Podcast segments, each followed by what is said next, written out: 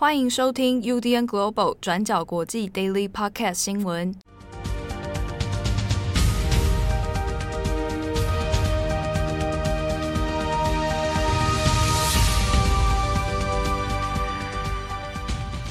Hello，大家好，欢迎收听 UDN Global 转角国际 Daily Podcast 新闻。我是编辑七号，我是编辑慧仪。今天是二零二二年三月四号，星期五。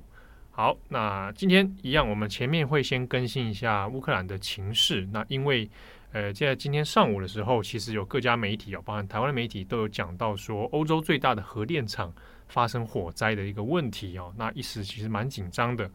那我们首先会来解释一下现在这个状况大概是怎么样。那后面呢，我们也会稍微点到一下，呃，法国总统马克宏，那也跟普丁再一次的通话。那以及最后呢，我们也来讲。《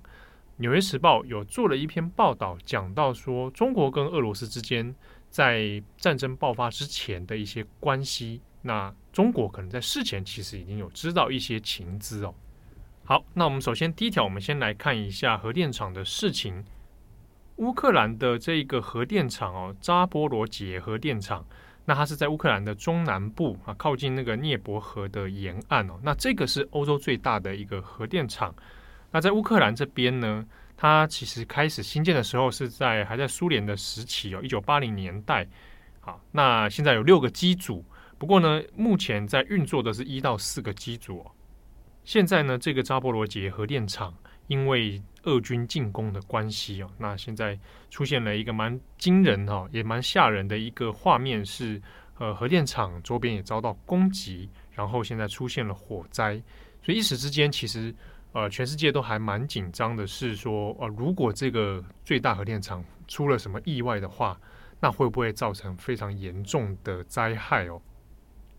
那我们首先看一下这个核电厂目前它的地理位置哦。刚刚讲到它是在乌克兰的中南部。好，那因为俄罗斯的进攻呢，它其实算是不算第一前线了，但是从南方上来的这个俄军也不断的是一直北上，朝这个核电厂的方向来前进。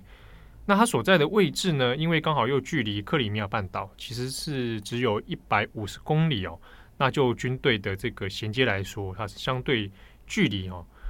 在地理位置上面是比较接近的。那另外是这个礼拜乌克兰的南部啊南南边这个战线的一些要塞呢，那它也是被俄军给打下来哦。比如说梅利托波尔，那这个已经呃基本上是失守。那距离这个。核电厂呢，梅托波尔跟核电厂之间的距离大概也只有五十公里，所以现在就俄军的进攻进度来讲的话，那的确是有点岌岌可危哦。那当地其实也当然是把核电厂作为一个很重要的一个防守要地哦。那当然不能让这个核电厂被俄军所掌握，主要原因也是因为这个扎波罗杰核电厂，它是乌克兰内部一个很重要的供电来源。那乌克兰全国大约有二十到二十五 percent 的用电量必须仰赖这一个核电厂，所以在这几天当中，有时候我们在看呃外国新闻或者 Twitter 上面的一些前线的报道里面呢，也可以看到说有很多的像是当地的民众哦，还有军人，他们会组织起来和武装起来，然后在这个核电厂的周边道路啊，用自己的肉身哦去封锁道路啊，去挡路啊，然后来阻挡说俄军。进到这个核电厂的附近，或者直接就进到核电厂来哦。不过我们也看到说，就是有很多因为其实是一般的平民啊，那俄军的进攻，他们的前进其实也没有在管这些事情了，所以当中就有传出一些开枪啊，哦，那甚至是直接投掷手榴弹啊，造成伤亡啊，这样的情况都有出现。那在星期四的深夜呢，哦，当地时间。深夜的时候，那就有陆续听到这一带有出现枪声，那也有开始发现有攻击，有火炮的攻击。好，那虽然说这些攻击炮轰啊，是直接来针对这个核电厂的厂区，不过呢，我们现在已经确定的是，现在有发生起火啊，那主要是厂区的行政大楼。哦，那行政大楼是被炮击然后燃烧。那根据这个核电厂的发言人说法呢，那也是在凌晨四点左右的时候确认说，现在目前在扎波罗杰核电厂的管制区之内，啊，它的辐射指数是正常的，啊，还没有发生所谓的核灾的这样的风险存在哦。那我们看到呃火光四射或者外面起火，这个主要是以行政大楼为主。那因为当时消息来得蛮突然的哦，所以第一时间其实很难掌握所有的情况。所以在凌晨的时候呢，像呃一些 Twitter 或者乌克兰官方的一些第一手消息哦，原本都很紧张，说呃会不会核电厂就直接被爆破，然后直接被攻下？那所以才会出现说，呃乌克兰的官方讲，呃万一这一个核电厂真的爆炸的话，好，那它会造成的灾害是之前车诺比的十倍以上啊，所以这样子呃类比的话，的确一时之间大家看新闻的时候都会蛮紧张的。不过，在事后，乌克兰的紧急救灾部啊，还有包含核电厂本身哦的一个检查跟观测，也发现说，哎，其实还没有那么严重哦。主要是因为核电厂本身设计跟安全等级，它本来就有相应的一些措施跟安全，它不是说哎随便炸就会去马上就炸掉的。那比如说核电厂它有主微体啊，主微体并不是那么容易随便就哎枪炮就可以把它全部打掉。不过呢，针对核电厂的攻击这件事情本身，它还是非常非理性，而且是疯狂的举动，而且它也违反了日内瓦公约哦。日内瓦公约的第五十六条里面就有明定是说，你不可以攻击民生的设施、水库，或者是这种会造成大量灾害的核电厂。好，那其实，在过去在呃世界各地国家里面在讨论要不要新建核电厂。的争议之中，也有人会讨论说，那在战略的目的目的上面，会不会核电厂本身就很危险？比如说，万一它今天被敌国进攻的时候，那会不会就来攻击你的核电厂啊，或者是怎么样？那当然，之中有些讨论里面会认为说，核电厂本身它的安全防御就很强，啊，所以它并不是一个很轻易就可以被打下的地方。那也有人说，因为有日内瓦公约的存在。啊那所以应该不会在战争的时候呢，有人特意要去违反日内瓦公约。不过这个说法现在在普丁身上，基本上我们也看到说完全不适用啊。日内瓦公约的遵守，基本上你是要遵循一定的国际秩序逻辑。可是呢，就普丁侵略乌克兰这件事情来看，基本上第一是他已经无视国际秩序了。那再来是日内瓦公约，显然他也没有要放在眼里啊。所以现在这个状况看起来。即便他第一时间现阶段还没有立即性的危险，但是呢，就长远来看，俄军针对这个地方的攻击，那还是存在相当的风险的。好，那与此同时呢，国际原子能协会也现在在密切留意现在在当地核电厂的一些状况哦。那详细的文字报道可以参考今天的转角国际过去二十四小时。那接着呢，我们补充一下法国总统马克宏跟普丁之间的一个会谈状况。那在星期四，马克宏跟普丁进行了九十分钟的电话会谈。那这也是俄罗斯入侵乌克兰以来两位领导人的第三次会谈。那我们也可以看到，马克宏在这一次乌克兰跟俄罗斯的战争里面，也是积极扮演着领导者的角色。那主要也是法国总统选举，那预计会在四月举行，所以马克宏希望争取连任，所以也是希望说，透过这一次把自己定位成欧洲外交的中心，来提升他在法国还有国外的地位。好，那这次马克宏跟普丁的对话里面呢，其实没有什么新的重点。那按照马克宏资深幕僚的说法，也就是双方都没有取得重大的外交突破。那而且更让马克宏担心的事情是，最坏的情况可能还没有到来，因为呢，普丁的目的是要控制整个乌克兰。那在这整场的通话里面，马克宏其实有呼吁普丁不要自欺欺人，那并且也警告提醒普丁，如果状况持续下去的话，俄罗斯就要为此付出非常沉重的代价。那最后呢，还会成为一个被孤立的国家，那也受到长期的制裁。那不过从这个法国资深幕僚的说法看来，就算如此，普丁似乎也没有展现出一丝动摇的态度。那反而呢，也是持续抱怨说，呃，认为这一次的战争啊、入侵啊，都是西方国家逼迫他采取行动的。那也有指出说，不论是乌克兰政府还是欧洲其他国家之前提出的一些要求，对俄罗斯来说都是没有办法接受的。那通话结束之后，双方可能达成的共识是设立人道的走廊来撤离平民。那这边会说可能，原因是因为普丁在通话里面呢，虽然同意他要设立人道走廊，但是并没有做出任何具体的承诺。那他同时也否认俄罗斯呢有将攻击的目标锁定在乌克兰的民用基础上面。克林姆林宫这边也有发出声明，那我们也可以看到，里面也是普丁一贯的强硬态度。像是第一个声明里面就有说，普丁明确告诉马克宏，要求乌克兰保持中立，以及实现非军事化，拿来确保乌克兰永远不会对俄罗斯造成任何威胁。那再来第二，这份声明里面也有强调，俄罗斯无论如何都会完成对乌克兰的特别军事行动。那如果呢，你试图要透过谈判来获取时间，来赢得时间的话，那只会令俄罗斯对乌克兰提出更多的要求。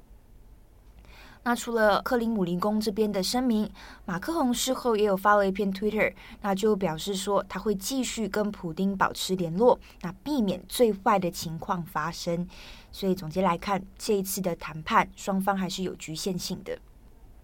好，那最后呢，我们要来谈一下的是中国。那在俄罗斯跟乌克兰的战争开打之后，我们一直看到中国的立场是有点暧昧不明，也是有点尴尬的。那《纽约时报》日前就出了一篇报道，那指出一份西方情报机构的报告就有说到，在今年二月初，中国的高层领导人在一定程度上面已经事先知道俄罗斯的战争计划。而且中国还曾经要求俄罗斯不要在北京冬奥结束之前入侵乌克兰。但是具体而言，关于俄罗斯通报要入侵乌克兰的这个计划，究竟有谁知道？那这段对话呢，是发生在俄罗斯或者是中国哪一个领导阶层的官员身上？那是不是由习近平或者是普丁直接对谈？那这一些都是不清楚的。那也因为呢，这一份情报是属于高度机密，那也比较敏感，所以其他知道这个情报的官员呢，也是拒绝透露更多的细节。好，那基本上这个战争情报呢，是由西方情报机构从俄罗斯跟中国之间截获的。那也美国这边认为说情报是相对可靠的，所以也曾经有跟其他的盟友分享这一个战争情报。那同时过去几个月，我们也可以看到美国一直释放出可能会战争的消息，那希望呢可以借此对俄罗斯施压。那我们简单来看一下二月的这整个时间点哦。二月四号，北京冬奥举行开幕仪式之前，那习近平呢跟普丁就曾经举行峰会。那双方在峰会结束之后，就发表了联合声明，那强调两国的关系没有界限，就是非常的好。那也批评北约呢持续扩张的这个状况。再来，二月二十号，北京的冬奥就是闭幕了。那接着在隔一天，二月二十一号。普丁呢就发表了全国的演讲，那宣布呢承认乌东的顿涅茨克还有卢甘斯克为独立的人民共和国，那就下令派遣维和部队进驻这两个地区。那最后呢就是在二月二十四号，普丁宣布对乌克兰采取所谓的特别军事行动，随后就入侵了乌克兰。那美国呢跟欧洲的官员其实就指出，他们很难相信。普丁一直等到北京冬奥结束之后才入侵，那这个状况只是一个巧合。那原因有两个，可能第一个是二零零八年的八月，也是北京的奥运会举行期间，那当时候俄罗斯就有入侵格鲁吉亚，那当时候这个状况就令中国的官员感到非常的不满意。那再来也是今年冬天的时候，俄罗斯呢有把军队从中俄边境还有东部的其他地区。转移到乌克兰附近，还有白俄罗斯，像是为入侵做准备。那这一些举动也表明说，俄罗斯跟中国官员之间是存在着高度信任的。那不过呢，也因为这篇报道是《纽约时报》，所以大部分呢是从美国的角度来撰写的。像是报道也有提到说，这几个月以来，这些美国官员呢一直试图请求中国来帮助避免战争的发生。那像是在去年的二零二一年十一月十五号，拜登就有跟习近平举行视讯的峰会。那当时候呢，美国的官员就有跟中国的官员分享俄罗斯把军队集结在乌克兰周围的这个情报，那试图呢让中国劝说让普丁来退兵。那不过美国官员就有说，在先后呃六次的会谈里面，中国官员其实都对普丁入侵乌克兰表示怀疑，那也没有做出太多具体的行动。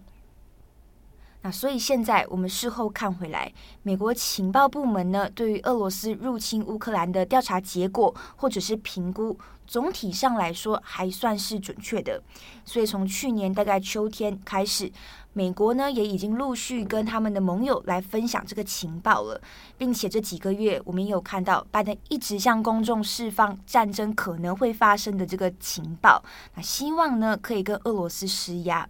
但是最后呢，还是没有办法阻止战争的发生。那当中国官员呢被问到说：“诶，你是不是知道说俄罗斯有可能会对乌克兰发动战争的这个行动？那并且呢，中国还要求俄罗斯把这个入侵行动推迟到北京冬奥结束才举行的时候。”中国官员的说法呢，也是他们一贯的立场，就是说类似的说法都是猜测，没有任何的根据，主要是在推卸责任、抹黑中国。哦，这份报道其实还蛮有意思的是，它中间其实还勾起了许多的谜团哦。嗯，就是大家当然我们就报道本身应该可能可以得出一个结论是，好，事前中国应该是有知道一些情资。好，那。到底知不知道普丁是否确定要开战这件事情，它就反而现在变成一个谜。嗯，就是万一他是事前知道的，那你为什么事前没有把你的中国侨民先安顿好，或者是在事后的侨民撤离上面，你好像相对起来没有措施那么圆满？那这就很怪。如果你事前知道，那你是在放生中国的在乌克兰的人吗？嗯，这东西就太太怪。然后又你先前又有一个中俄的联合声明嘛。说啊，这个中俄双方合作没有上限和，然后合作没有任何的禁区。这个合作没有禁区或者没有上限这件事情，啊，可能是经济上的，那是不是包含军事上的？